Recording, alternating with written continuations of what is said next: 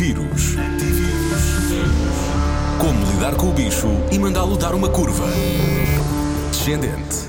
Responda a Ana Martins, o médico internista do Centro Hospitalar de Lisboa Central e professor assistente na Faculdade de Ciências Médicas de Lisboa, Dr. André Almeida. E a pergunta é: Posso receber um amigo sem sintomas em casa?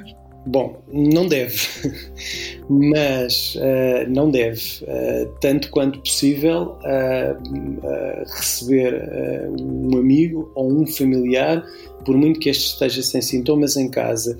Isto porque há, uma, há uma, há uma, uma parte muito substancial das pessoas que, estando infectadas com o coronavírus, nos primeiros, nos primeiros dias não têm sintomas, mas já tem o potencial de contagiar outras pessoas e há ainda uma minoria de indivíduos que, não tendo sintomas durante todo o tempo, estão infectados e, enfim, dão-se aos próprios bem com a infecção e acabam por, uh, e acabam por resolvê-la, mas durante o período em que estão infectados, acabam por ter o potencial também uh, de contagiar uh, terceiros. Uh, são uma minoria, mas também existem.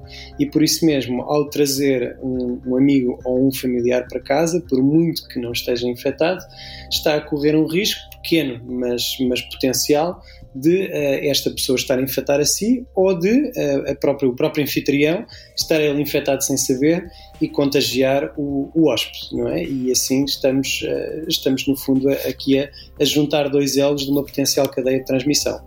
Tem dúvidas? A Rádio Comercial pergunta aos especialistas. Antivírus. Na Rádio Comercial.